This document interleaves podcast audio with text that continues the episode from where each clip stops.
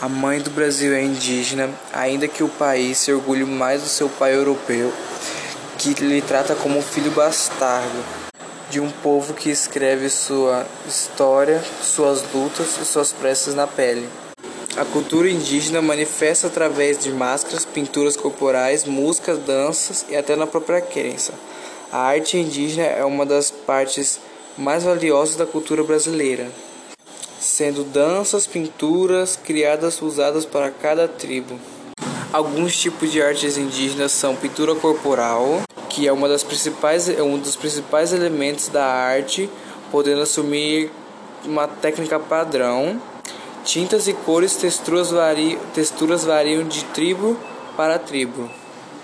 As máscaras indígenas. Usadas em rituais, cerimônias e cultos, as máscaras têm uma alta carga simbólica, são mais reservadas para rituais e ligações com o mundo espiritual.